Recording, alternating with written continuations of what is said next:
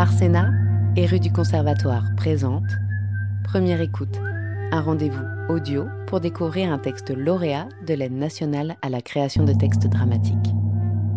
Aujourd'hui, découvrez Dans cette forêt qui manque de Shio Kasahara, lecture dirigée par Alexandre Santos, avec Nathalie Lacroix, Margot Abascal et Alexandre Santos, de rue du Conservatoire.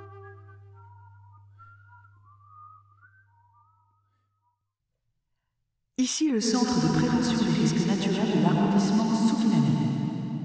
Nous vous informons que ce midi, une alerte de smoke photochimique a été lancée.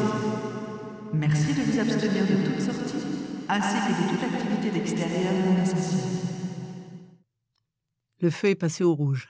Je jette mon café glacé, une tasse en plastique, une paille en papier, des glaçons dissous et une serviette chiffonnée que je n'ai pas utilisée. Une dame enfile son cardigan un enfant s'adresse à son grand-père, j'ai froid. Je me frotte les mains l'une contre l'autre.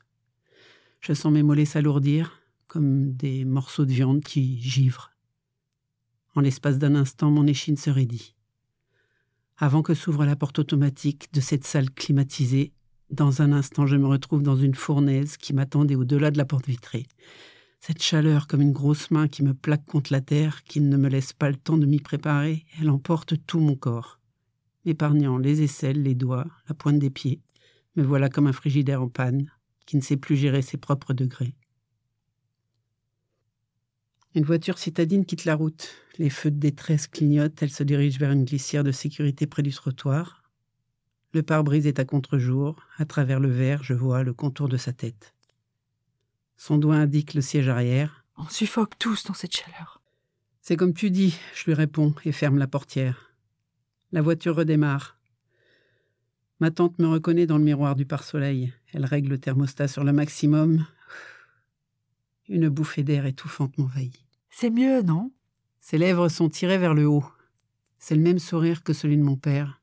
Déodorant au parfum d'agrumes, sachet de peau pourrie suspendu, boîte de Kleenex poussiéreuse délaissée près de mes pieds.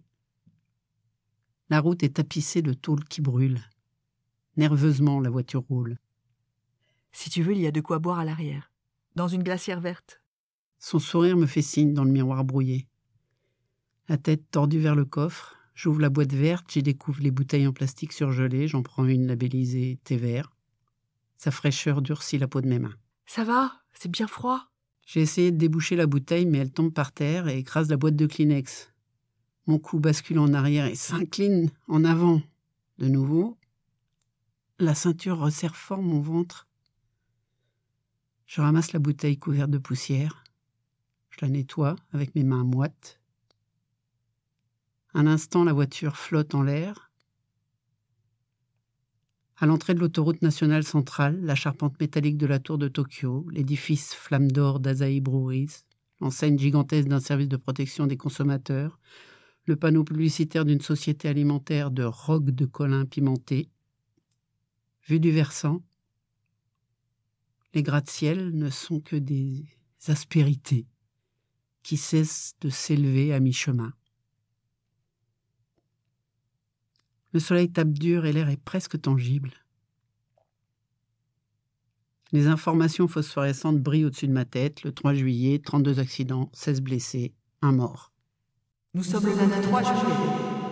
Le typhon numéro 4, qui se trouvait à environ 190 km à l'ouest-nord-ouest de l'île d'Okino-Elamu, se dirige désormais sur la mer de Chine orientale à une vitesse maximale des vents de 150 km par heure. Il devrait changer sa trajectoire, se déplacer ensuite dans la direction de la région de Kanto et enfin arriver à Tokyo demain matin. Selon l'agence météorologique, le typhon numéro 4 affecterait une large zone de la région, accompagné de rafales de vent pouvant atteindre jusqu'à 200 km par heure, ce qui risquerait d'entraîner des pluies torrentielles ainsi que des tonnerres intenses. Restez attentifs aux informations trafic et suivez les conseils de votre municipalité. Bienvenue à Shirosato. C'est là que j'ai été tiré de mon sommeil. Une dame en tenue de travail agite sa main, tenant une houe dans l'autre, au milieu des champs. Son sourire est fait de quelques traits bruts, sur un panneau platement coloré, comme un gris bouilli, dessiné par un enfant avec les couleurs qu'il avait sous les yeux. La première chose qui me saute aux yeux à l'arrivée dans ce village, ferme Takeotka, 100 mètres à droite. Auberge rustique, Matsumura. Parking 50 mètres à gauche. Les enseignes apparaissent à intervalles irréguliers. Ma tante m'adresse son sourire dans le miroir, comme mon père le faisait toujours à mon réveil. Au fur et à mesure que les paysages défilent, moins de traces de vie sont présentes. On dirait un espace sans contour. Plus de maisons, plus de villageois, juste une route frayée dans cette futée.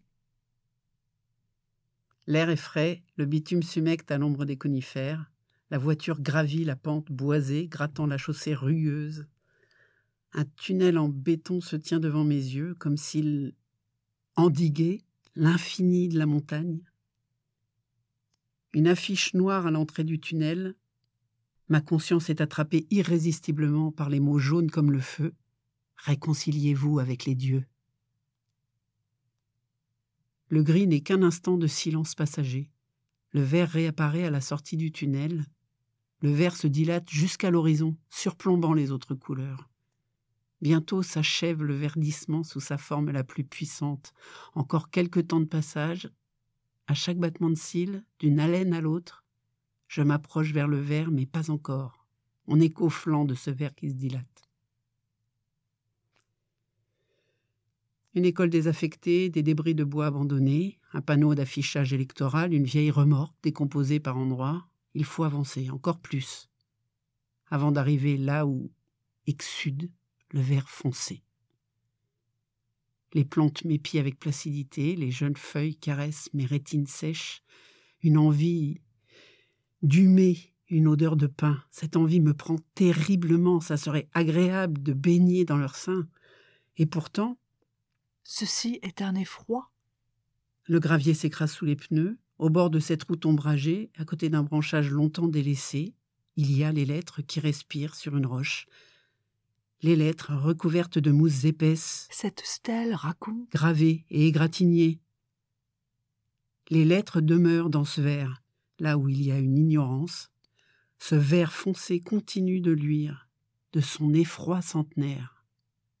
Un déluge plus qu'une fatalité Le 7 août 1890. 37 morts, 155 immeubles ravagés, 110 maisons écrasées, 2600 logements inondés, 79 digues effondrées. C'était un jour d'été. Je dévale le talus d'un pas agité, mes pieds gagnent de l'élan, mon corps se penche en avant. Doucement, doucement, mon père me freine à plusieurs reprises. La pelouse est humide et glissante, les herbes s'infléchissent sous la pointe de mes pieds, les cigales font entendre leurs cris stridents.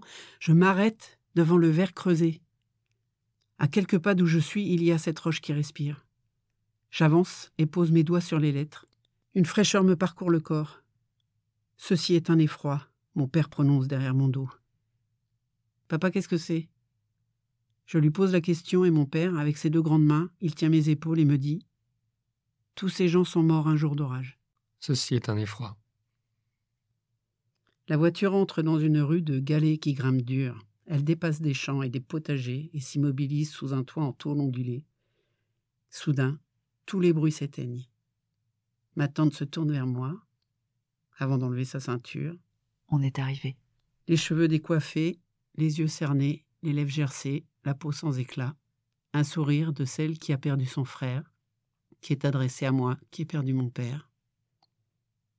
Ma présence flotte sur ses pupilles noires, comme dans une photo d'œil de poisson.